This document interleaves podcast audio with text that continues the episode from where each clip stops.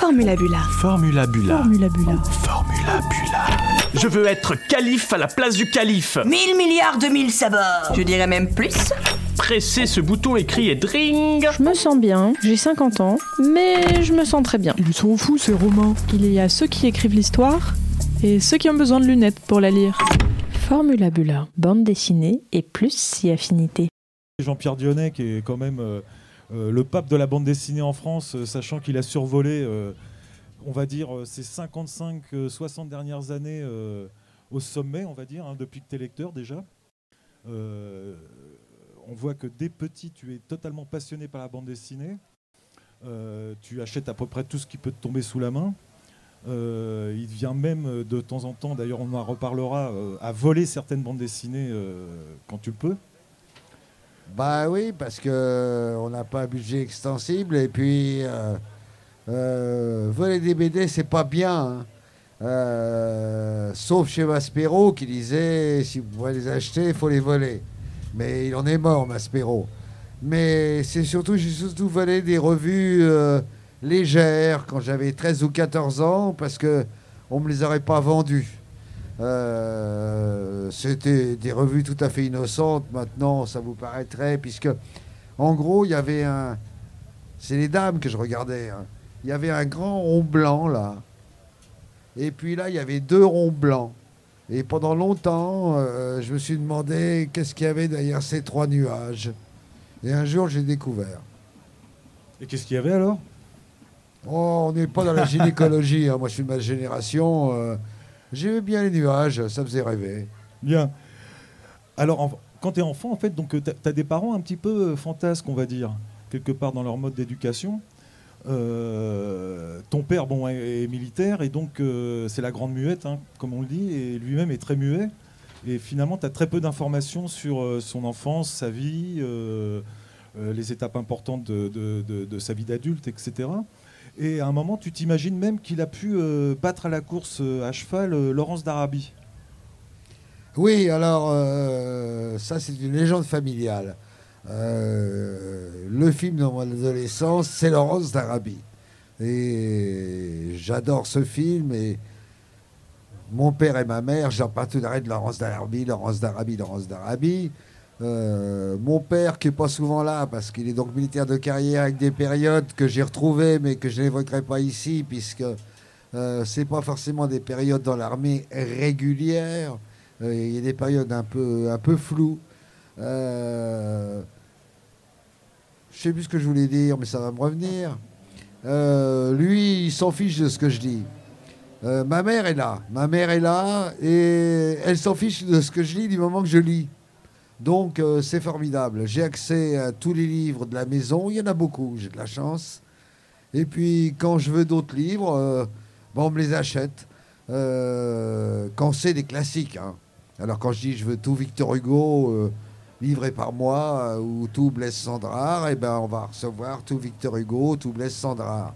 Et puis je vais découvrir très très jeune que une revue comme Spirou, Tintin, que tout le monde a à l'école, hein, ça coûte un peu cher quand même. Alors moi je préfère acheter les petits formats.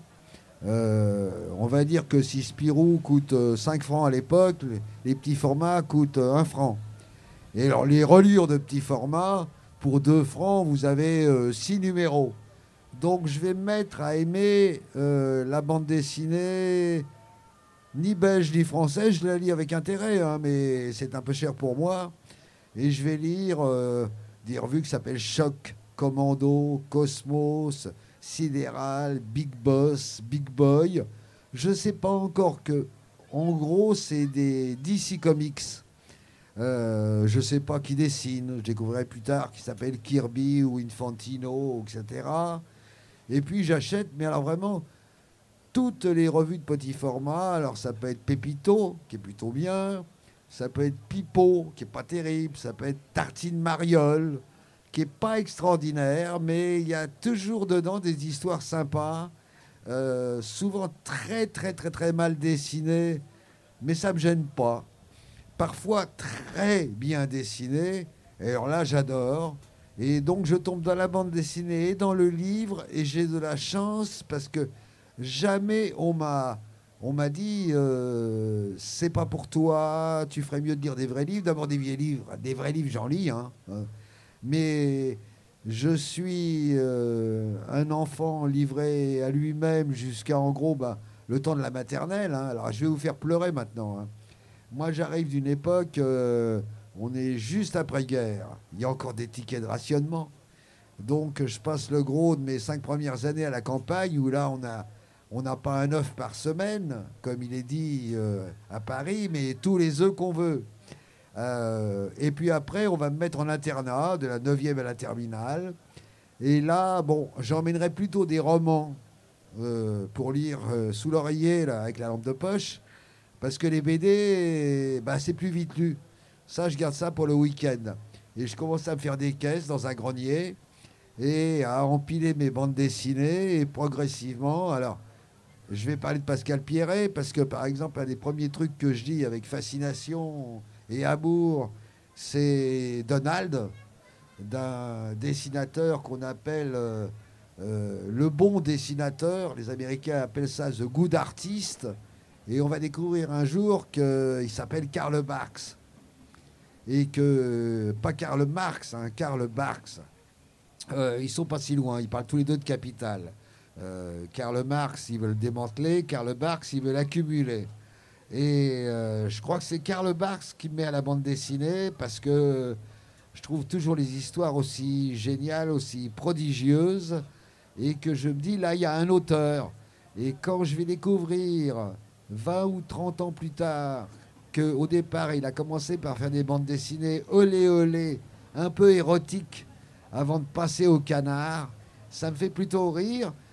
Ceci dit, il faut reconnaître que des fois, euh, la copine de Donald a un petit côté sexy. Je suis pas zoophile, hein, euh, mais elle a un petit côté sexy et euh, ça va être ma première initiation à, pour moi, un grand auteur de bande dessinée. Alors, je suis tout petit, mes lunettes et tout, et je parle d'Apollinaire alors que j'ai, je sais pas, 12 ans, et je dis oui. Alors, mes auteurs préférés, c'est, je pense que c'est Alcool d'Apollinaire et Donald de Karl Barks. Donc, je suis mal barré. Très bien. Et en fait, euh, donc à, ce moment-là, donc en- environ tu as 15-16 ans, euh, et là en fait tu t'imposes quasiment un rythme de lecture euh, assez, intense, c'est-à-dire que tu t'imposes de lire au moins un, un livre par jour, deux trois BD par jour, et un peu plus tard quand tu montes à Paris, que tu es majeur, là c'est en plus tu rajoutes un film par jour. Bah, C'est-à-dire qu'en gros, euh, euh, je vais pas avoir d'adolescence. Je vais avoir ce qu'on appelle les tourments de l'adolescence, mais euh, j'ai pas le temps. Euh, comme je suis pensionnaire, je peux pas avoir de fiancé à l'Évry-Gargan parce que comme je sors tous les 15 jours quand je suis pas collé ou tous les mois, euh, bon bah en gros les couples se sont faits et moi j'enverrai jamais la queue d'un si on peut dire. Euh, et quand j'arrive à Paris, que je vois que je peux voir un film par jour, lire un livre par jour, lire deux BD par jour et tout, en gros, je vais me mettre en apnée jusqu'à l'âge de 30 ans. Euh, C'est-à-dire que quand je vois à côté de moi euh, un garçon et une fille qui sont en train de se dire des choses charmantes et tout, je me dis, oh là là, ça prend du temps ces affaires-là. Oh, moi, pour l'instant, là, j'ai le temps de lire un bouquin. Donc, je vais découvrir le monde réel et le monde merveilleux du sexe, euh, bah, j'ai à peu près 30 ans. Euh, Jusque-là, effectivement, j'ai accumulé euh, des quantités de livres euh, ahurissantes. En gros, c'est l'époque du livre de poche, c'est l'époque de j'ai lu. Et alors là, ça va être très très simple. Quand c'est pas des grands auteurs qu'on achète en collection complète, bah, j'achète sur la couverture. Alors, euh, le premier que j'achète, c'est euh, un Malraux. Parce que sur la couverture, euh, oh, il y a un dessin vachement bien. Le deuxième que je vais acheter, c'est un dessin de Jean-Claude Forest. Je ne sais pas encore qui c'est. C'est pour un bouquin de Graham Greene. Et euh, je vais toute ma vie fonctionner comme ça sur la pochette. C'est-à-dire que les disques que je vais acheter, c'est pour la pochette. Les livres que je vais acheter, euh, bah, c'est sur la couverture. Généralement, on dit que les couvertures mentent. Ben, pas tant que ça. Parce que j'ai eu quelques déceptions quand est arrivé le nouveau roman. euh, puisque c'était les mêmes couvertures en 10-18 que pour Lovecraft. Alors moi j'achète un bouquin de Lovecraft, euh, Démons et merveilles, et je me dis waouh, qu'est-ce que ça fait peur Et puis sous un dessin du même auteur, j'achète un bouquin nommé Robert Pinger euh, qui s'appelle Graal Flibuste. Alors le Graal déjà, je me dis ça va être les Chevaliers de la Table Ronde, et je passe sur un roman où la même phrase est répétée 500 fois. Bon, je suis un peu déçu. Je passerai un peu à côté du nouveau roman, en fait. Je ne passerai pas à côté, il n'y a rien à voir. Euh, c'est une période euh, terrible. Mais euh, je vais me taper en gros la littérature du 19e et du début du 20e siècle.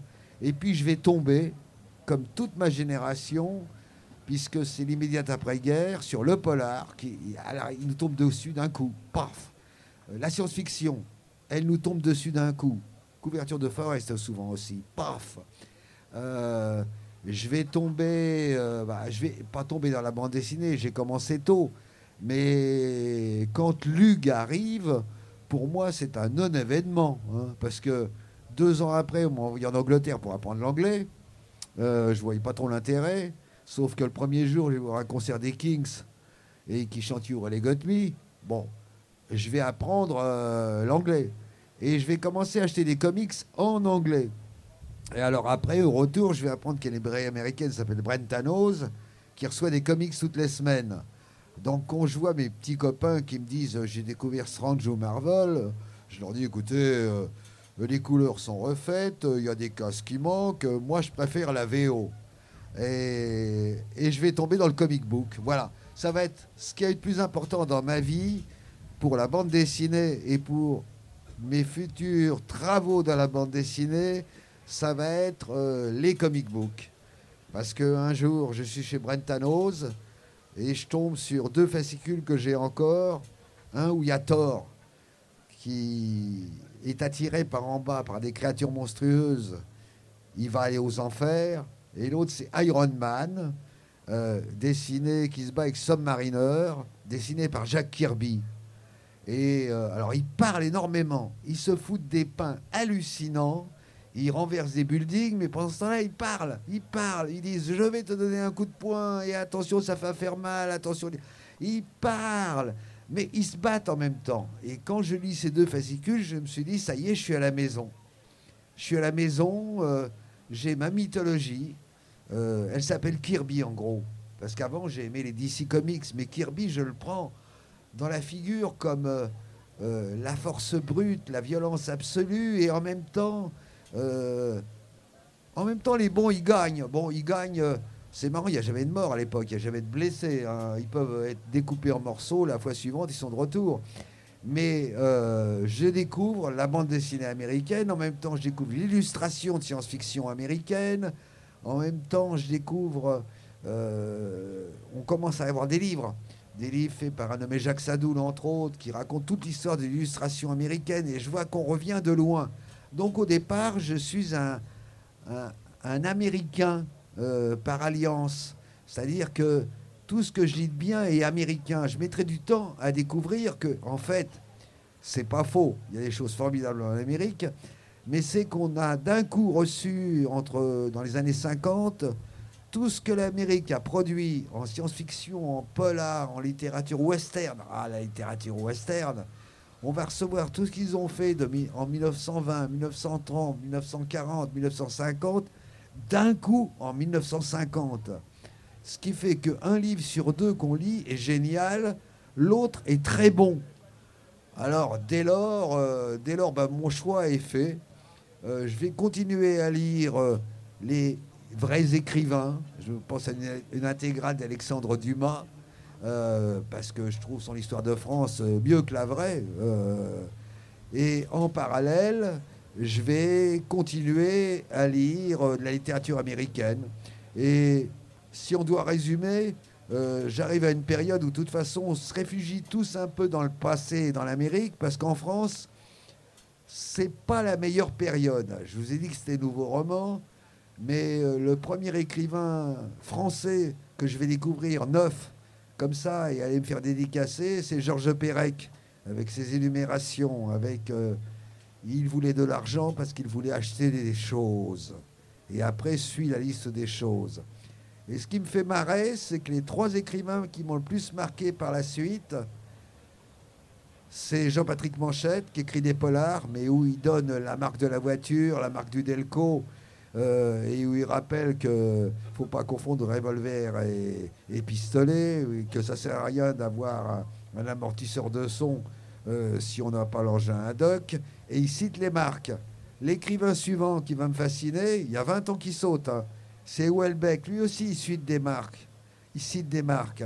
Et en Amérique, bah, c'est Brett Easton Ellis, avec American Psycho et autres, ou Jay McInerney, eux aussi, c'est les enfants de Pérec. Alors là, je me rends compte que j'ai vécu un moment magique. C'est qu'il y a un petit écrivain français qui est mort trop jeune, qui s'appelait Pérec, qui va inventer le monde où on vit, où on n'est plus en robe avec une voiture, on est en robe Prada avec des loups boutins et on a une Clio 5. Et c'est bah, c'est l'évidence, c'est le monde de surconsommation où on vit, et en l'énumérant, on le rend dérisoire. Et, moi, je vais jamais rien avoir faire. Je vais faire que de la science-fiction ou du bizarre, donc j'aurai jamais rien à faire avec ça. Mais j'adore cette littérature qui quelque part, sous prétexte de nous informer, euh, nous dit que nous ne sommes qu'en train d'acquérir des choses et des trucs et des machins dont on saura bientôt plus quoi faire. Alors c'est pour ça que moi je vais partir dans d'autres mondes, le fantastique, la science-fiction, la fantasy, parce qu'il n'y a pas de marque. Personne vous a demandé qui a fabriqué l'épée de Conan barbare. Personne ne sait, euh, euh, en ce qui concerne Tarzan, euh, si sa tente a été faite chez Ikea, j'en doute. donc je fais un pas sur le côté et je choisis irrémédiablement le fantastique, la science-fiction pour sortir de ce monde réel qui me plaît moyennement. Très bien. Alors, moi, je vais happer quelque chose que tu as dit euh, dans la littérature. Tu as parlé des Kings, qui, a, qui a beaucoup à voir avec la littérature, mais qui est quand même de la musique. Et donc, en fait, toi, tu, assistes au concert des Kings donc, euh, en 64, j'imagine pour 64. Euh, hein, c'est ça, donc vraiment les, les, premiers concerts, la première année des Kings. Euh, donc pour ceux qui ne connaissent pas, donc les Kings, ce premier album, c'est un album révolutionnaire qui a quasiment inventé euh, tout le rock moderne et euh, dont on, sent l'influence même, y compris après dans le hard rock, etc. Mais en fait, ces gens-là, en fait, malgré ce premier album très brut et très brutal, en fait, ensuite vont évoluer dans une élégance qui te ressemble beaucoup et qui va presque, à mon avis, t'indiquer un peu la voie d'un certain dandisme aussi. Bah oui, c'est-à-dire que les Kings, bon, au départ, c'est You really got me, you really got me, oh yeah. J'ai été voir la, comédie musicale euh, Sunny Afternoon à Londres dès qu'elle est sortie, hein, parce que euh, c'est l'histoire des Kings. Et puis, après les Kings, ils vont faire pas mal de disques en essayant d'avoir le moins de succès possible. Il est très et Davis. Dès qu'il a un tube, il se demande si c'est pas mal entendu. Mais pour moi, la plus belle chanson du monde, euh, c'est Sunny Afternoon des Kings. Parce que si on écoute la mélodie, on est, elle est jolie, la mélodie. En fait, l'histoire, c'est un vieux monsieur, il est sur sa chaise longue dehors, et il y a des huissiers qui sont en train de saisir tout ce qu'il y a dans la maison. Il a tout perdu, mais il s'en fout, parce qu'il se souvient de ce dimanche ensoleillé, ce sunny afternoon, où il lui a pris la main et où ils sont marchés sur la plage et on peut tout lui prendre, mais on ne peut pas lui prendre ce souvenir. Alors le résultat, c'est que vous voyez un type qui s'est trompé de siècle, euh, qui aurait pu naître en 1930. Euh, J'étais déjà démodé de mon vivant. Alors là, après les 70, euh, on va dire que c'est encore de mon vivant. ça fait aussi partie de mon pas sur le côté. L'envie d'une espèce d'élégance surannée qui était déjà démodée quand j'étais jeune. Euh, aussi l'envie de, de, faire partie d'un groupe, mais pas vraiment. Euh, je me souviens d'une soirée dans un groupe boîte qui s'appelle Rose Bonbon. Euh, je suis avec Sid Vicious qui a ses épingles partout. Et à un moment, on a besoin d'aller aux toilettes. Tu parles qu'on a besoin d'aller aux toilettes. Et il sort son petit matos, je sors mon petit matos. on se rafraîchit un peu les narines. Et en sortant, je dis, bah là, tu saignes un peu du nez, là. Euh, il fait, ah, pardon. Et puis, il me dit, toi aussi. Alors, je fais, Et puis il dit You're a punk. Et ben voilà. Moi, avec mon petit costume croisé, et lui avec ses épingles, on s'est bien entendu. D'ailleurs, il a chanté My Way. J'étais d'accord à 100%. Alors ça, c'est la chance de ma vie. C'est, je crois que la musique, où j'ai fait le moins de choses dans ma vie, hein, euh, j'ai fait des choses dans le cinéma ailleurs, m'a toujours accompagné parce que la musique, c'est quand même le truc le plus immédiat qu'on prend au cœur. Un film, il peut avoir des défauts. Un livre, on peut arrêter en route ou le faire en plusieurs fois. Une chanson, une chansonnette, une musique, c'est un truc qui vous attrape et vous sortez de la pièce et vous fredonnez ce truc que vous connaissiez pas cinq minutes avant et on se souvient presque de l'heure auquel on l'a écouté, du jour, du moment. Et euh, pour moi, c'est la musique, la chanson. Gainsbourg me tuerait. Euh, lui qui disait c'est de la chansonnette. Tu parles, c'est 2 minutes 30, souvent 2 minutes 30, qui ont changé ma vie, qui m'ont fait regarder le monde autrement, euh, marcher autrement. Ouais, ouais la musique. J'ai produit un disque de ma vie qui était une chanson de Bachung, qui était Stillenhardt avec le cœur des jalons. C'est pour dire que j'ai rien eu à faire avec la musique. Et puis après, aux enfants du rock, j'ai fait pas mal de choses comme de mettre, passer les clips que personne ne voulait de Michael Jackson ou de Prince, puisque c'est censé être euh, olé olé.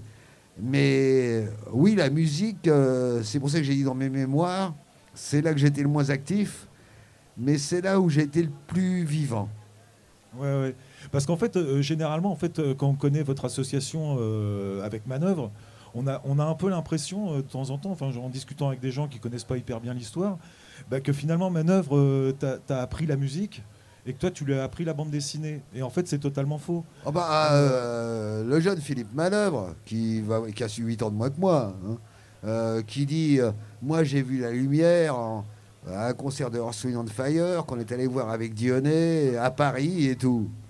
Désolé Philou, mais en 67, quand je collectionne les points Rhythm and Blues formidables de Salut les copains et que je vois la tournée Stax, et que je vois Sam Dave qui chante Soulman, que je vois Joe Tex, que je vois Percy Sledge, que je vois Otis Redding qui chante Fa Fa Fa Fa. Non, pas Doc of the Bay, il sera déjà mort six mois plus tard. On est en 67, j'ai 20 ans et je vois le plus beau concert du monde parce qu'en plus, comme c'est une tournée Stax, ils ont chacun droit à une chanson lente et une rapide. Et ça va vite. D'ailleurs, en fait, euh, ce concert est sorti en disque, en fait, euh, juste pressage français, en direct de l'Olympia, en 67. On t'entend peut-être hurler à l'intérieur, quoi. On m'entend peut-être hurler, et ce qui est drôle, c'est que des gens qui ont pris des chemins très différents, comme Zermati, qui va produire plutôt du rock et du punk rock, et chez qui, à l'époque, euh, le mec qui vous passait le sel, c'était les Flaming Groovies ou c'était Iggy Pop.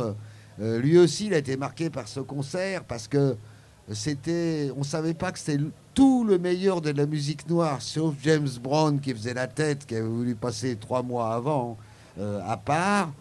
On ne sait pas qu'on ingurgite ce qu'est le rhythm and blues, ce que va être le funk, ce que va devenir le rap pour partie.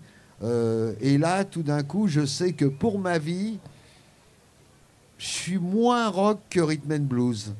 Euh, je me sens plus à l'aise avec le rhythm and blues, je me sens plus à l'aise avec les pas comme ça, là, et tout, tous les trucs, le shuffle et tous les 12 robots et toutes les conneries qu'on a fait. D'ailleurs, il paraît que tu es un excellent danseur.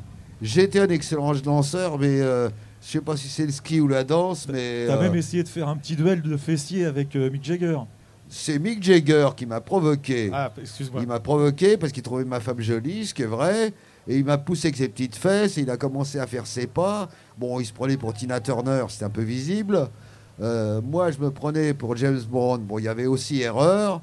Euh, il m'a poussé trois fois avec les fesses et puis j'ai abandonné. De toute façon, j'aurais perdu. Il a quand même beaucoup plus d'entraînement, Jagger. Mais on est deux petits blancs un peu maigres euh, qui se prenaient pour des noirs. Quoi. Il y a une petite erreur de casting. Et alors en 67, donc euh, l'année où tu vas à ce concert, en fait, tu achètes aussi euh, les premiers Seeds. Ah, alors là. Donc là, tu es aussi précurseur du punk, en fait. Bah oui, parce que les euh, les sites, bon, Sky Saxon, euh, la pochette, on voit The Seeds, j'achète chez Monop. À l'époque, la grande source, c'est Monop, Monoprix. Et il a ses cheveux en arrière gominés, euh, avec une mèche comme ça. Il y a des photos que j'ai retrouvées. Je suis comme les Seeds. Et sa meilleure chanson, qui est Pushing Too Hard, euh, il y a Lord of Arsifa qui va reprendre Jim Morrison. Il y a des accents qu'on va retrouver chez les Doors. Sauf que les paroles de Pushing Too Hard, c'est Pushing Too Hard, Pushing Too Hard, on me, on y, on y, on y, on y, Hard, et on so on. Et là, je me dis, plus sauvage, ça va pas être possible. Euh, après, ils vont mal virer, ils vont se dissoudre, euh, pas dans l'alcool, mais dans d'autres substances. Il va faire un petit séjour chez les fous quand même, oh, d'une quinzaine d'années. Après, il va faire un petit séjour dans une secte euh, New Age pendant une trentaine d'années.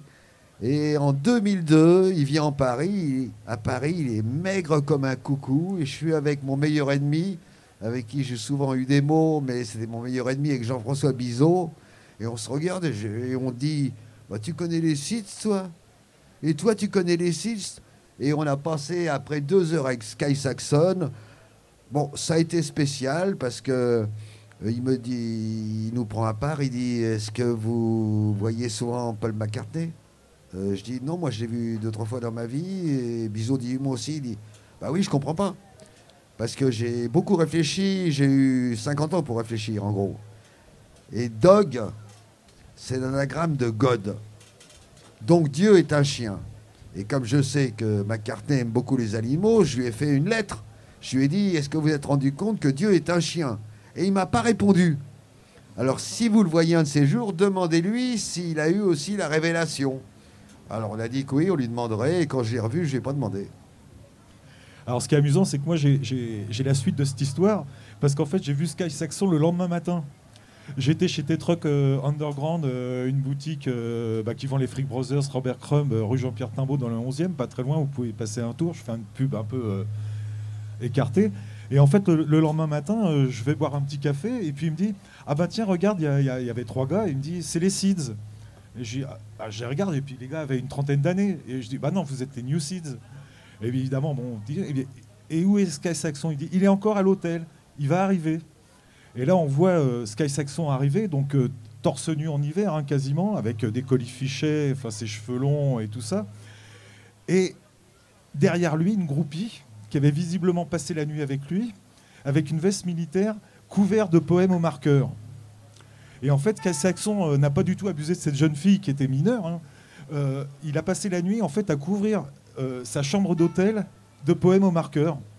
Et quand il n'y avait plus de place, bah, il a continué sur les vêtements de la pauvre fille qui avait l'air co- complètement traumatisée.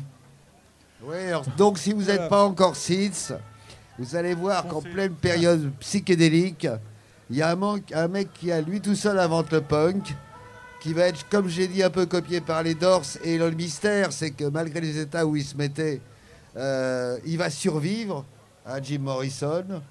Et euh, je suis assez content de voir qu'aujourd'hui, des gens redécouvrent les SIDS parce que c'est avec Papa ou Maman, euh, euh, etc., les deux chansons les plus absurdes, les plus idiotes, les plus invraisemblables, les plus sans parole, les plus sempiternelles, avec, on dit, on parle de trois accords, mais là, deux, c'est déjà beaucoup, et répété à l'infini, euh, c'est euh, Beethoven, accroche-toi. hein.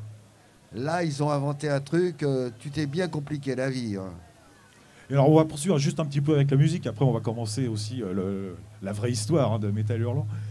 Euh, donc en fait toi tu pars à New York en 72 je crois avec Pilote, et puis en fait tu es fasciné par, le, Harlem, par, la musique black évidemment toujours qui te ramène dans ce quartier-là, et tu te trimbales tout seul dans un quartier black, et tu es le seul blanc, tu es habillé euh, comme un dandy, tu fais très attention à ton aspect vestimentaire, tu vas acheter des disques, tu manges de la soul food tout seul, comment ça se passe? Bah, en fait, j'ai un copain hollandais, enfin un copain. J'ai croisé un photographe hollandais avec un accent hollandais. Il parle anglais, mais avec un accent hollandais à couper le souffle. Euh, et il me dit euh, Harlem, c'est pas dangereux. T'es pas obligé d'aller euh, derrière l'avenue B et de prolonger par là et tout. Là, quand même, tu vas marcher sur des seringues et, il y a des mecs quand même pas fréquentables du tout. Mais si tu restes sur les grandes avenues, celle qui va à l'Apollo, qui entre parenthèses à l'époque n'est plus une salle de concert mais salle de cinéma, où ils ont des films qu'ils ont passés, c'est Cleopatra Jones avec Pam Grier. Euh, il me dit, si tu vois trois blacks qui s'approchent, il dit d'abord tu t'habilles le mieux possible. Hein. Euh, tu, tu la joues pas, tu te déguises pas. Et puis il dit, dès qu'ils te parlent, tu leur réponds avec ton meilleur accent français. Et ça marche très bien. Parce que je suis un peu. Mon anglais, j'ai perfectionné en lisant une cours de la musique, mais c'est It's Maurice Chevalier accent.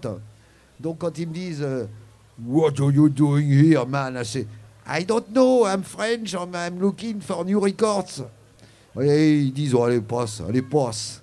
Et alors l'histoire est drôle parce que un jour, il y a un dessinateur très connu à l'époque du New Yorker qui s'appelle David Pascal qui me dit euh, c'est un journal de gauche, le New Yorker à l'époque, très évident, et lui c'est un cérébral, et il est pour euh, euh, la lutte des Noirs et tout, et il me dit, est-ce que tu m'emmènes à Harlem? Alors je dis, bah oui, je t'emmène David.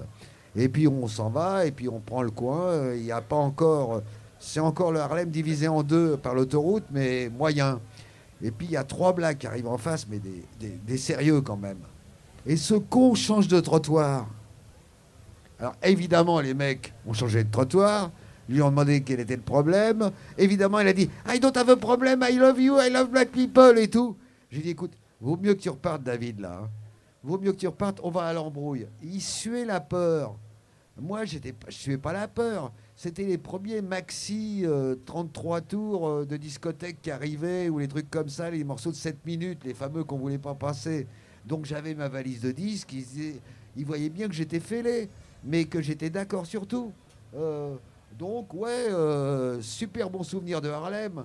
Euh, ça m'est arrivé dans d'autres villes. Alors là, c'était moins rigolo. C'est vrai que quand je me suis baladé un peu dans East LA, d'abord, je suis plus âgé. Et puis, à East LA, quand j'ai les mecs à la shooteuse dans le bras à l'arrêt du bus, et que le flic s'arrête et dit Vous allez où là? Je dis ben, On est là. Il dit Ah, bah, si un mec tombe devant votre voiture, vous roulez, hein Je dis, pardon Il dit, bah oui, il, ne tombe pas devant votre voiture.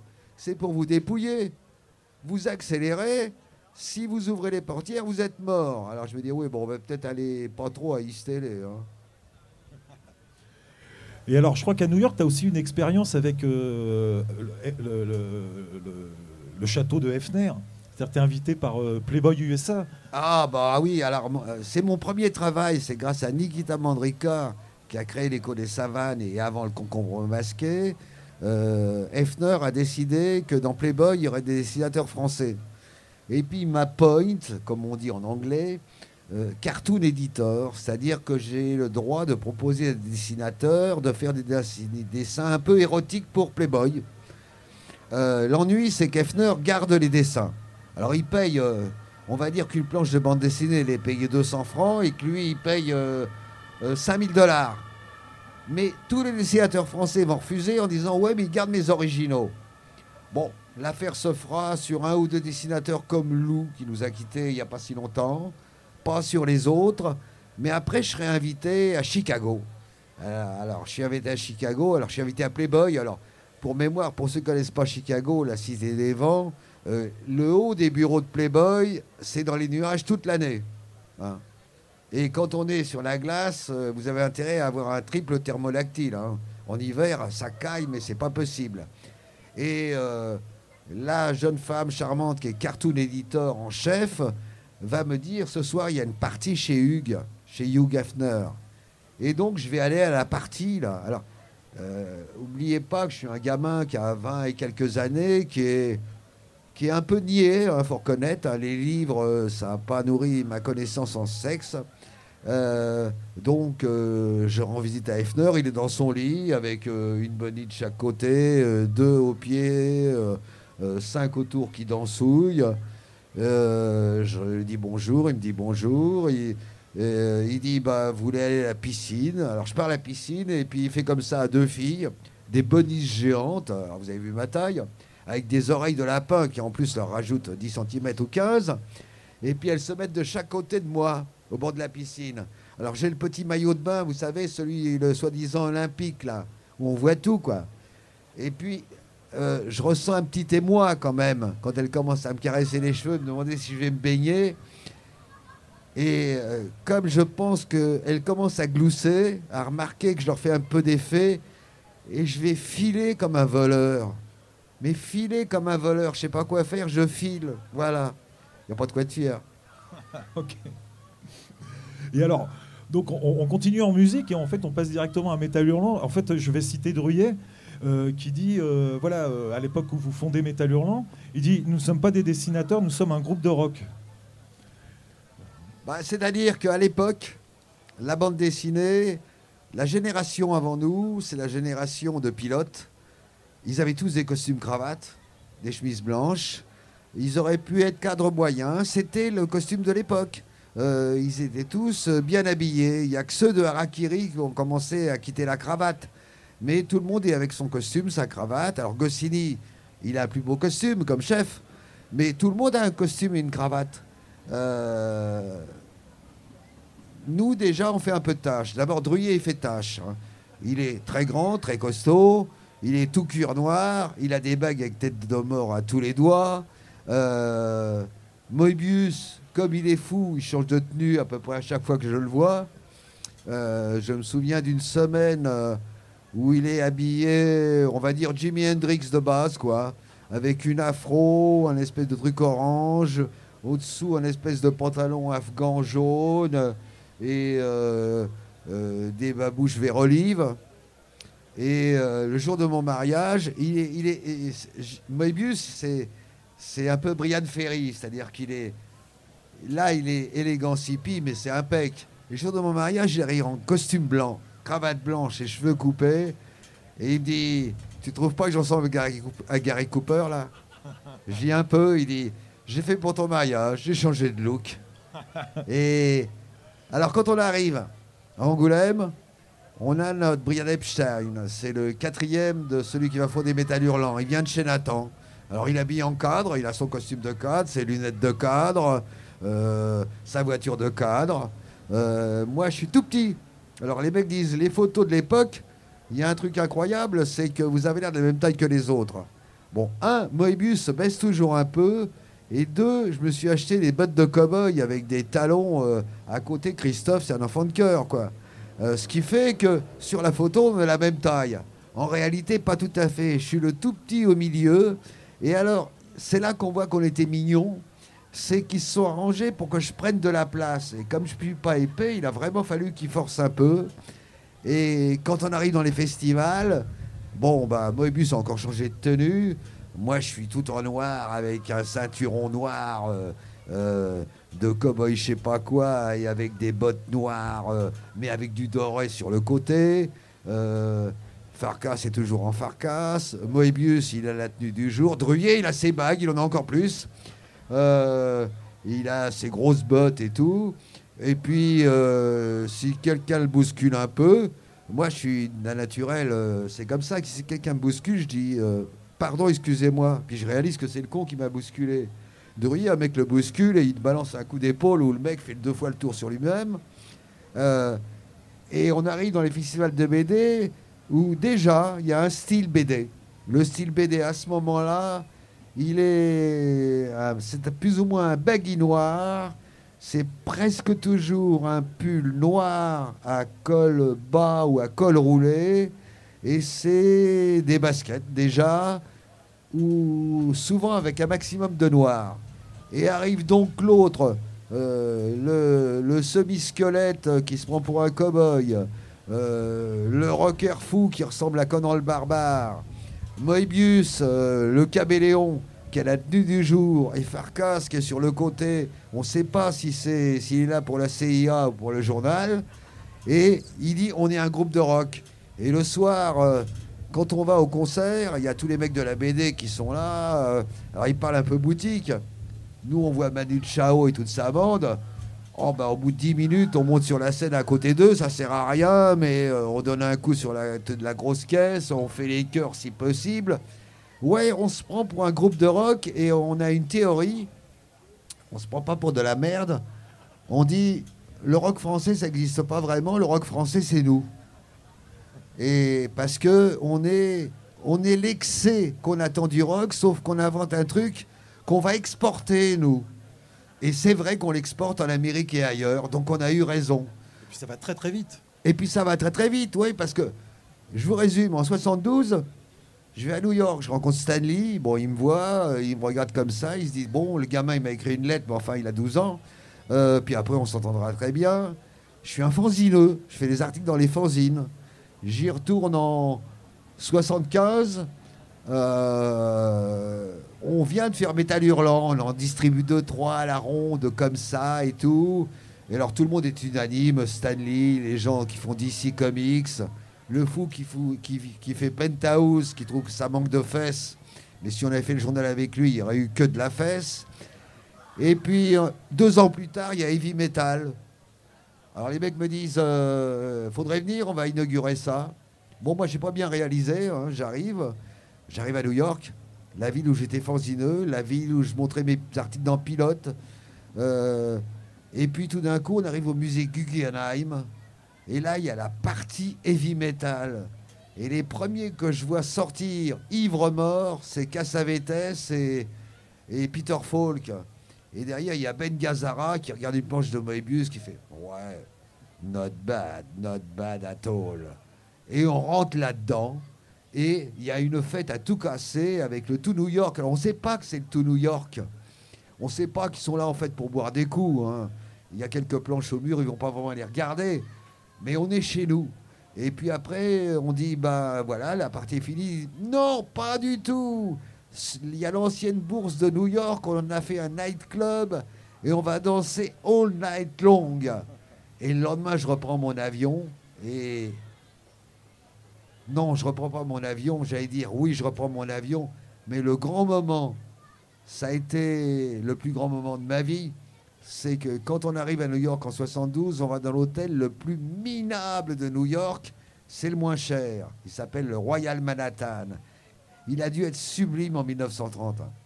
Mais là, euh, quand j'arrive à ma chambre, il y a des planches clouées sur la porte. Comme si Hulk avait essayé de traverser, qu'on ait remis les planches après. Quand je veux me baigner, euh, je m'excuse auprès des cafards, mais il faut qu'ils quittent la baignoire et c'est mon tour. Puis après, ils reviennent, chacun son tour. Et je vais au kiosque qui est au coin de la 52e rue, ce qu'on appelle The Deuce, là où il y a tous les sex shops, tous les trucs porno, toutes les putes. C'est American Gangster de l'époque, vous voyez, c'est le quartier quand même. euh. Et quand j'arrive pour la sortie d'Heavy Metal, on m'a dit venez directement au Guggenheim. Non, moi je peux pas.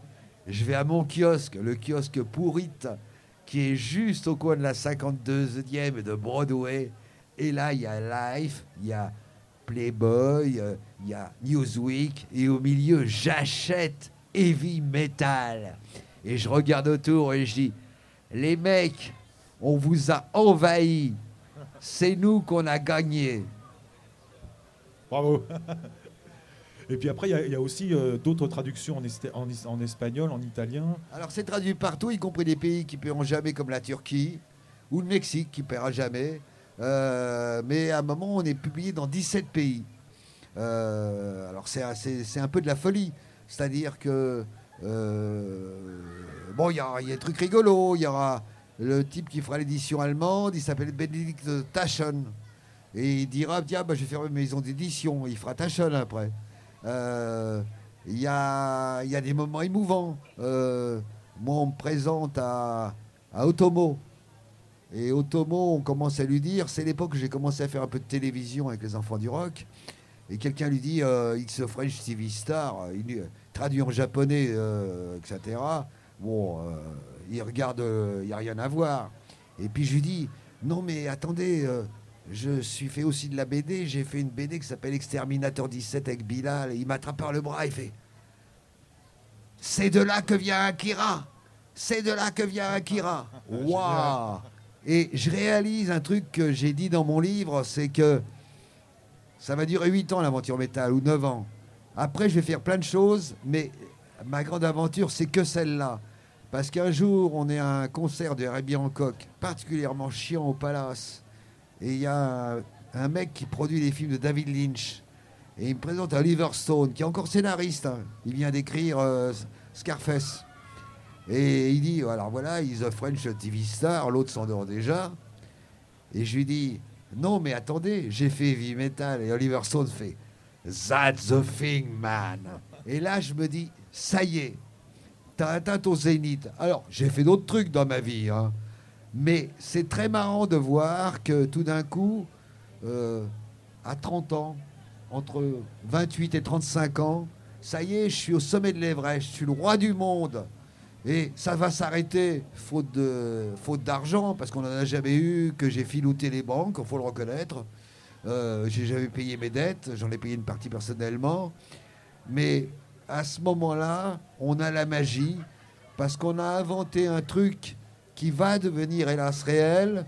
C'est qu'en gros, avec nos fusées rouillées, nos bricoleurs de l'espace un peu minables, avec le désespoir cosmique de Druyer qui succède on peut dire, à l'optimisme de l'illustration américaine, on dit le futur, il est plus ce qu'il était. Le futur, il est rouillé. Le futur, il est foutu. Et c'est ça que les gens vont comprendre. Ils vont pas savoir toujours de quoi, de quoi vient quoi. Euh, quand Frank Miller copie Moebius, ce qui lui plaît dedans, c'est justement le côté euh, un peu rouillé, un peu sale, un peu craspec c'est ce que Otomo va aimer, c'est ce que vont aimer plein d'Américains. Et on va avec notre petit journal qui, au premier numéro, a perdu, euh, je sais pas, 20 000 francs. Au deuxième, 30 000. Je vais pas vous raconter mes dettes parce qu'à ce moment-là, euh, euh, on va faire un trou, mais colossal, mais colossal, en changeant de banque tout le temps. Et un jour, on va exploser, forcément. Et alors, pour la petite histoire, quand on va exploser, on va être racheté euh, par, euh, bah, par la souris, par Mickey. On va après mon départ, il y a Fromental qui va me succéder pendant un an. Et puis après, la souris va nous racheter. La souris finit toujours par gagner. Je dis pas ça contre les gens de Picsou, hein. mais la souris, elle finira par nous posséder tous. Hein. Et je suis tombé sur un numéro où il y a un article d'un jeune homme qui s'appelle Pascal Pierret, le même nom que M. Picsou là. Et je pense que les rédacteurs en chef de ce journal, qui s'appellent Claude Gendreau et Salvador Soldevilla, qui sont plutôt de l'école euh, quand ils font des, quand ils racontent des grossièretés, c'est plutôt automne et Yipassi, c'est là notre ghetto. Hein. C'est un peu les inconnus parce qu'ils disent crotte, zut, crotte de pique, on va être encore plus révolté et tout. Ça passe pas. Mais Pierre, il dit pas que des conneries. À un moment, il dit euh, Ouais, il y a une bande dessinée en ce moment qui paraît, euh, qui s'appelle Maus de Spiegelman. Je pense que ça serait très très bien aux humanos. Putain, s'ils avaient lu les articles de leur journal, ils auraient acheté Maus, et eh ben peut-être que ça aurait continué. Mais sans moi, parce que je n'étais pas fait pour être là pour gérer le truc. J'étais là pour faire un truc marrant, un truc sympa, un truc de fou mais je ne me voyais pas aujourd'hui vous dire nous en sommes au numéro 522 de Métal Hurlant. Euh, nous avons découvert un nouveau dessinateur formidable. Notre chiffre d'affaires de 3 milliards 252 millions d'euros. Nous avons acheté un immeuble rue de la Paix et nous allons nous étendre jusqu'à je sais pas quoi. Ils nous vont faire un très beau dessin qui s'appelle Troum Troum Tralala. C'était pas pour moi. Très bien. Et puis alors, en fait, moi, quand je disais aussi que ça allait très vite, c'était pas uniquement le journal. C'est-à-dire que il y a le journal euh, Métal Hurlant, mais il y a aussi les Humains Associés qui sont une maison d'édition. Et alors là, vous êtes précurseur de déjà comment dire d'une rupture par rapport à l'édition classique, c'est-à-dire que là, vous allez renouveler les formats, les collections. Euh, moi, je, me souviens très très bien, par exemple, du Diable de Nicolet, qui est un livre géant. Euh, à côté, il y a Speed 17 qui sort, la collection Autodafé. Gen d'Hiroshima, vous êtes les premiers à faire du manga, enfin en, livre et en grande diffusion. bon, c'est le délire en fait. Hein. Bah, c'est-à-dire qu'on essaye tout. Et puis ça va très vite, c'est-à-dire que je veux dire, au numéro 1, Moebius Druyet, au numéro 4, Serge Clair, au numéro 5, euh, Margerin, au numéro 10, euh, vous sortez Anana, euh, le premier magazine féminin en France de BD. féminin et féministe. Et féministe, ouais. Parce que il est, c'est, ma femme de l'époque qui le gère. Inutile de vous dire que j'ai pas le droit de rentrer dans le bureau quand le journal se fait, parce que je suis un mec. Au numéro 5, un numéro se croit sur la pédophilie, où les filles donnent la parole à un pédophile. Moi, je suis convoqué, alors je retrouve souvent le professeur Choron par la 14e chambre correctionnelle pour attentat à la pudeur par voie de presse. Euh, et on me tape sur les doigts, on me dit c'est pas bien, faudra pas recommencer parce que sinon on va interdire le journal. Bon, le numéro, je dis aux filles, euh, c'est chaud quand même à la 14e chambre correctionnelle. Et elle faut un numéro sur le lesbianisme et la transsexualité. Bon. Euh, c'est en 77, non Voilà, alors on va me reconvoquer et on va me dire là, là, maintenant, faut se calmer. Et quand tout fier, les filles sortent du bureau et me disent voilà, le numéro part à l'imprimerie, euh, il y a trois jeunes filles avec un. très jeune fille, avec un espèce de paquet cadeau, euh, un ruban, comme si on devait le défaire, et au milieu, il y a écrit spécial inceste. Bon, là, je sais que c'est mort. Là, je sais que c'est mort. Ils vont pas me convoquer à la 14e chambre correctionnelle. Ça va être l'interdiction totale et absolue de vente euh, par voie de presse, de publicité, d'affichage et tout. Euh, ça a été une belle aventure. Hein. Ça a été. Euh, ça n'a pas été le premier journal féministe au monde, puisqu'il y avait Women Comics en Amérique déjà. mais ça sera un super journal. Alors, Trina Robbins. Il y a Trina Robbins. Alors, tu parlais des, de Speed 17. Oui, on lit des bouquins en anglais. On lit on lit Hunter Thompson, on lit euh, Bukowski, et on se dit, ils sont pas traduits, on dit, on va les traduire. Et puis on arrive avec la nouvelle génération des écrivains américains. Je vais à la galerie Bijana à Alam, qui expose un peintre fou suisse. Euh, je m'entends bien avec Hans Rudi Giger, et on publie son premier bouquin, Necronomicon, que Ridley Scott va voir à mes bureaux. Je lui ai donné le numéro de, de, de Giger, et il va lui demander le monstre d'Alien. Donc c'est vrai qu'on est à un moment magique. Alors le moment magique, l'ennui. C'est le centre de l'univers en fait. Ouais. C'est ça. C'est ça. Mais le moment magique, c'est qu'on arrive un peu, toujours un peu tôt. C'est-à-dire que euh, euh, le temps que le truc qu'on ait fait marche, soit il est parti chez un autre éditeur, soit de toute façon le trou il s'est creusé. Alors, je deviens, moi qui vous racontais ma vie monacale et tout, etc., je deviens un roi de la nuit, parce que la nuit, si je reste chez moi, je pense au trou. Alors, pour pas penser au trou, bah, je, vais, commencer par Castel, euh, avec le professeur Choron d'ailleurs, euh, avec Volinsky, avec Topor. Et tous les soirs, on se met une murgée, mais grave, de grave, grave, grave. Mais j'arrive quand même à 9h au bureau le matin. Hein. Euh, après, il y a le palace qui arrive, il y a les bains douches. Et bon, mon couple va un peu exploser, faut reconnaître. Hein. deux d'ailleurs vont exploser de suite. Parce que la nuit, je pense pas à mes problèmes. Et donc, euh, euh, je fais un deuxième métier, voilà, qui est roi de la nuit. Euh, mais roi de la nuit, contrairement à ce qu'on pourrait croire, c'était pas tellement des histoires de fesses, parce que la plupart du temps, on se mettait à une table, et avec Guy Pellart et d'autres, on refaisait le monde jusqu'à 7 h du matin.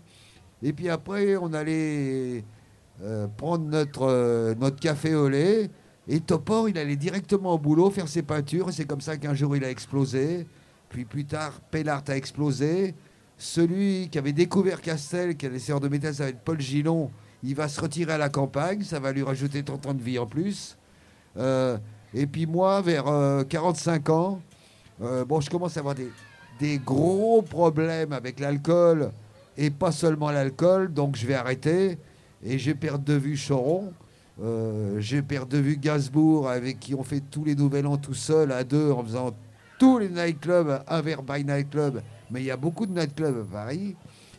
Et euh, je vais survivre grâce à ça. Mais aucun regret, hein, aucun regret. Euh, mon seul regret, si vous voulez, c'est, qu'une ou deux fois, je suis passé près du bord, quoi. mais puisque je suis encore là, je suis un mauvais exemple. Alors je vais pas vous dire c'est pas bien l'alcool, c'est pas bien la drogue, chacun fait son expérience comme il veut. Oui, bien sûr que c'est pas bien, bien sûr qu'au départ c'est super, et bien sûr qu'à un moment, bah, il faut choisir entre soi et son foie. Et ce qui est terrible, c'est quand je perds de vue Choron, je regardais l'expo là, je me dis bah mais je pouvais plus le voir parce que le voir, il, aurait voulu que je boive. Gainsbourg, je peux pas le voir se détruire. Alors tout d'un coup, je perds plein d'amis parce que je supporte pas. Quand on arrête de boire, c'est pire que la drogue. On supporte plus de voir les gens se bourrer la caisse autour. Ça vous rend fou. Euh, donc, euh, j'ai perdu plein d'amis. Mais ces amis, se sont perdus tout court. Voilà. ok. Et alors moi, euh, donc, euh, euh, donc là, on va parler. Là, c'est en fait, ce sont des anecdotes que tu racontes dans ton livre, certaines pas, mais donc en fait, ton livre Mémoire. en introduction, tu parles un petit peu de, de- de- de ce que tu veux raconter, de ce que tu ne raconteras pas, et notamment tu parles des triades chinoises dont tu ne parleras pas. Ah bah, je ne parlerai pas des triades chinoises, non, absolument pas. Donc je ne t'interrogerai pas là-dessus. Non, non, non, et c'est des gens charmants. euh, J'ai très bien travaillé avec eux, ils sont exquis, ils sont euh, rects en affaires. J'aurais acheté beaucoup de films, ça s'est fort bien passé, et j'adore les triades chinoises. Formidable. Mais en revanche, moi, je voulais te- t'interroger parce que Max, un jour, m'a raconté que tu lui avais sauvé la vie, euh, les Hells Angels voulant le, le tuer. Alors, il faut peut-être pas réveiller cette anecdote. Disons qu'un jour, euh, les Hells qui sont. Bon, c'est les Hells. euh, moi, je les respecte beaucoup, mais ils sont. Ils ont leur manière de voir les choses. Alors, on a eu des petits soucis quand on a pris leur logo euh, sans autorisation pour le bouquin Hells Angels d'Hunter Thompson. Ça s'est arrangé. Et puis un jour, euh, Max a fait un Hells qui est montrait, disons, ses organes sexuels à un petit garçon. Là, ça n'a pas du tout fait rire les Hells. Et euh, ils m'ont dit, tu nous donnes son adresse, on va le démonter. Euh, à côté, moi, si vous voulez, je suis Steve à côté de Max. hein. Euh, donc, j'ai pas donné l'adresse de Max. Ils m'ont dit, bon, bah, c'est toi qu'on va démonter. Et euh, bon, ça a duré quelques années, une dizaine d'années. J'arrivais à Bastille. à Bastille, j'allais chez Boffinger et on me disait sortez pas derrière, les Hells arrivent. Ah bon? Et puis l'affaire c'est fini. L'affaire est finie, on est réconciliés parce que je suis allé à un concert de Dick Rivers et à l'entrée du concert de Dick Rivers, il y avait les Hells qui sont arrivés. Il y en avait un de la vieille équipe, ceux qui m'avaient dit euh, on fera ce qu'on doit faire. Et il me dit ah ça fait 20 ans qu'on te cherche. Allez, il y a prescription, viens, on va voir le concert. Donc moi, je suis, euh, je vais bientôt dédicacer chez Philo Locaux. Je m'entends très très bien avec les Hells, qui de toute façon, bon, on avait fait une connerie, on devait la payer. euh, ils ont leur, ils ont leur, leur valeur à eux. Moi, j'ai les miennes. Faut reconnaître que c'est pas exactement les mêmes et que je suis un peu petit pied. Bon. euh, euh, mais j'ai des très très très très grands souvenirs avec les Hells euh, parce qu'on a parfois partagé les mêmes valeurs. Oui. Ah. Alors, bah, écoute, je crois qu'on arrive un petit peu à la fin de notre conversation. Moi, ce qui m'a un peu étonné dans le livre, c'est quand tu parles de Gwendoline, donc qui en fait une grande histoire pour moi euh, par rapport à Métal Hurlant, parce que bon, bah moi, euh, à cet âge-là, je devais avoir 14 ans, quelque chose comme ça. Je découvre ce bouquin, euh, et bah, c'est un réveil sexuel, hein, réellement, quoi. Et en fait, j'apprends dans le livre qu'en fait, c'est vraiment un succès ce livre. C'est-à-dire que vous, vous, fi- finalement, vous en écoulez 20 000 exemplaires assez rapidement. Ça, ça a été le. C'est horri- c'est- c'est horrible ou terrible à dire. Alors, Gwendoline, c'est paru dans les sex shops et tout. Euh, Il y aura même un film de Juste Jacquin plus tard, euh, ou qui n'a rien à voir.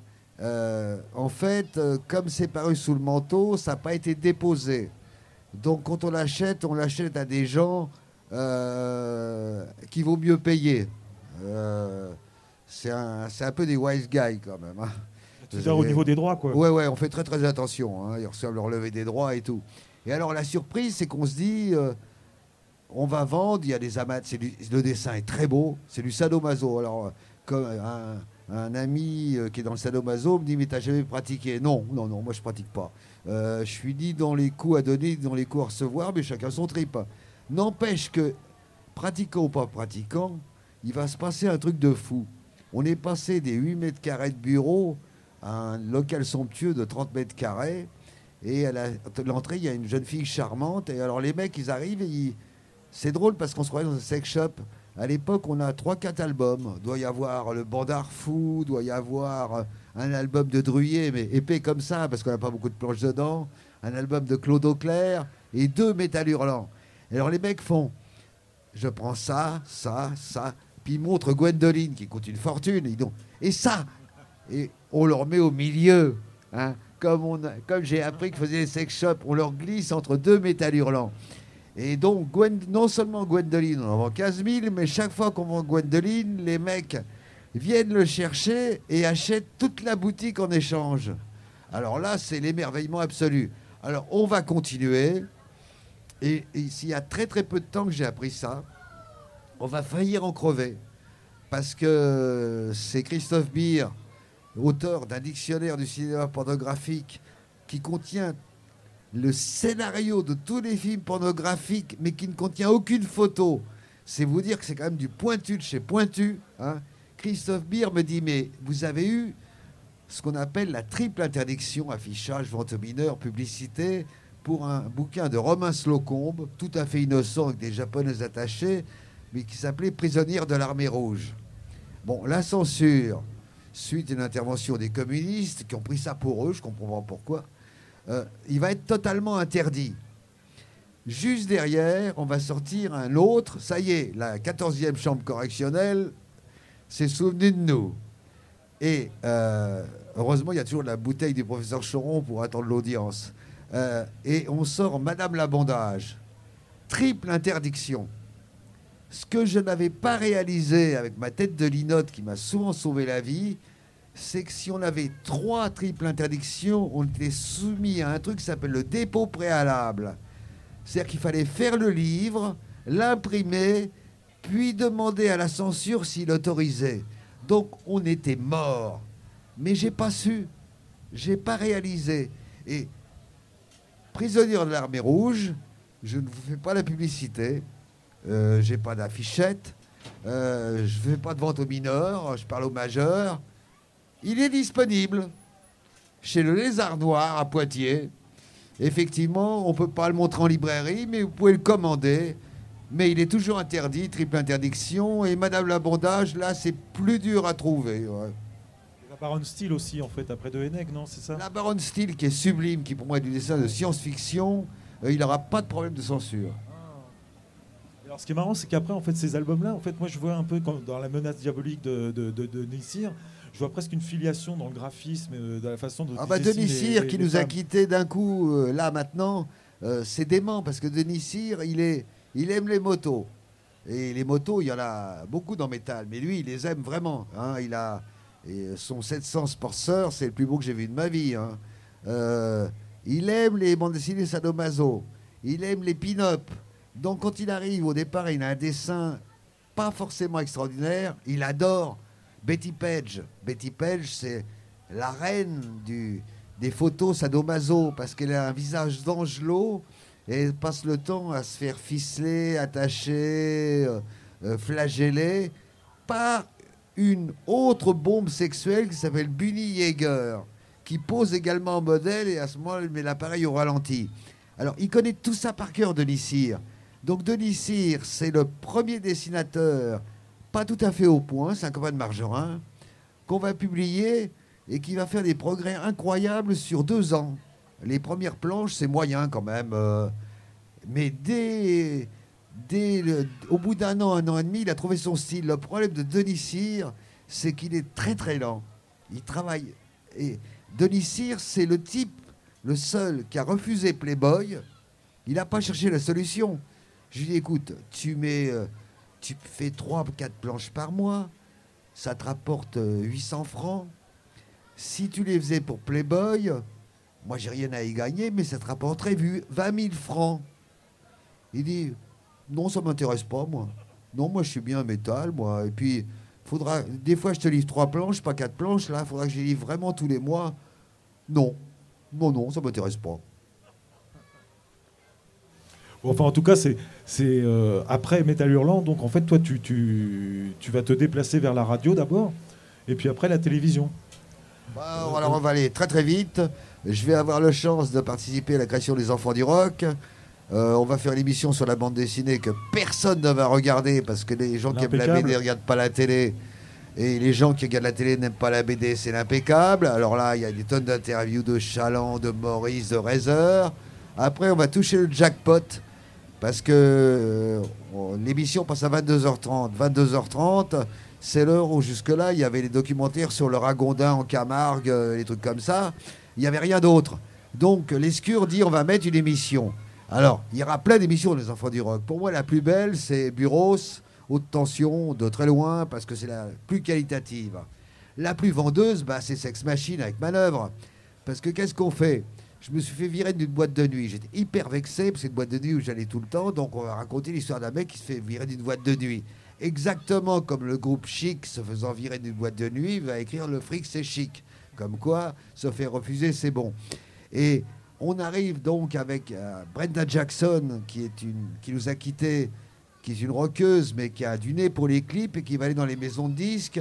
Et les premiers clips qu'on récupère, c'est des clips où on nous dit ça, c'est pas pour vous parce que c'est un peu sadomaso. C'est le premier clip de Prince. Ça, c'est pas pour vous parce que même en Amérique, euh, comme c'est un noir, euh, ça passe pas sur MTV. C'est Billie Jean. Alors, on, on décroche le gros lot. C'est-à-dire qu'on arrive, et alors, un jour, je prends un taxi, il m'explique tout. Et le taxi dit c'est, euh, c'est pas vous là-bas, il y a un gitan de maïs là. C'est pas vous qui faites l'espèce d'émission là, sexe, quelque chose là? J'ai euh, oui. Il dit autant vous dire que vos gags, euh, enfin moi je trouve pas ça drôle du tout. Hein. Ah, puis alors, la musique, enfin c'est pas la musique, mais il y a des belles femmes nues. Ah je me dis ça y est, on a trouvé le, le triangle parfait, la quadrature du cercle, on est Vinci. Alors, un jeune homme qui deviendra Joe Star dit C'est le seul moment où on se foutait pas sur la gueule avec mon père. Euh, euh, MC Solar me dit Ah, c'est ça qui m'a mis le pied à l'étrier. Placebo J'ai dit Mais attendez, vous êtes anglais Ils disent Non, vous vivez au Luxembourg. Ça nous donnait envie de faire de la musique. Et dans les gamines qui sont dans la salle, si vous regardez bien les émissions, vous en verrez une ou deux qui sont très jeunes. Et on connaissait la famille et tout. Et euh, elle disait, elle voudrait venir au tournage, par exemple, quand il y a Gainsbourg et tout. Alors on prévenait le gros Fifi, notre videur, qui, l'ancien, qui était le videur de téléphone, et il faisait le cercle autour des gamines, parce que les gamines, elles avaient 15-16 ans. Et ce qui est drôle, c'est que si vous regardez bien, une des gamines qui avait envie de faire de la musique, c'était Carla Bruni. Et voilà, vous voyez que le monde est totalement minuscule, ce qui fait que quand j'ai croisé... Euh, le président Sarkozy au mariage d'un copain récemment, il me dit, elle dit Oh, mais je connais Jean-Pierre depuis plus longtemps que toi. Je dis En tout bien, tout honneur, c'est une jeune fille de 15 ans qu'on accompagnait. Il me dit À part ça, qu'est-ce que vous pensez? Je dis Bah, j'ai jamais voté pour vous. Mais, euh, il dit Non, c'est pas la question. Euh, euh, Carla était patente. J'ai alors là-dessus, on est d'accord sur un point. Carla était patente et la conversation s'est à peu près arrêtée là. Voilà. Bah écoute, nous aussi, on doit s'arrêter en tout cas, je te remercie. ce euh, que je vous ai raconté, évidemment, à 95%, c'est pas dans le livre, parce que j'aime pas me répéter. Et que comme avant, j'avais dit d'autres choses à une autre personne, et puis après, faire un coucou à George Miller euh, avec une télé australienne, puisque j'ai refusé que Mad Max s'appelle Métal Hurlant. Des fois, j'avais un nez de pointeur. Euh, c'est du en plus, mais je reviendrai pas sur mon passé. Le bouquin, il y a assez de choses. Après, ça sera euh, le fait que j'ai eu énormément de chance parce que j'ai rencontré énormément de gens, que j'en ai vécu, euh, que par exemple, euh, je vous raconterai pas, ça sera une autre fois dans dix ans, comment sur un marché j'ai acheté une cassette et que c'était Totoro et comment j'ai amené Miyazaki au reste du monde. Ça, c'est des hasards parce que je fréquentais les marchés des voleurs et que là-bas, il y avait des cassettes pirates. alors, vous voyez, on, on y est encore demain, là. La nuit tombe. Voilà, bah merci hein, Jean-Pierre. Et euh, moi, je vous conseille quand même d'acheter le bouquin parce que c'est bourré d'anecdotes. Euh, si jamais vous savez pas quoi lire, euh, bah, c'est bourré de conseils. et puis Jean-Pierre, en fait, a toujours été fasciné absolument par toutes les marges, les déviants, etc. Toutes les bizarreries de la vie, comme tu dis. Et c'est un vrai bonheur de vraiment tomber sur tous ces bons conseils, quoi. Voilà, merci Jean-Pierre. C'est moi qui vous remercie d'être là. Tu nous as éclairé toute notre vie. Et grâce à toi, le chemin est si beau. Oh là là, c'est du clou de cercueil, ça. Oh là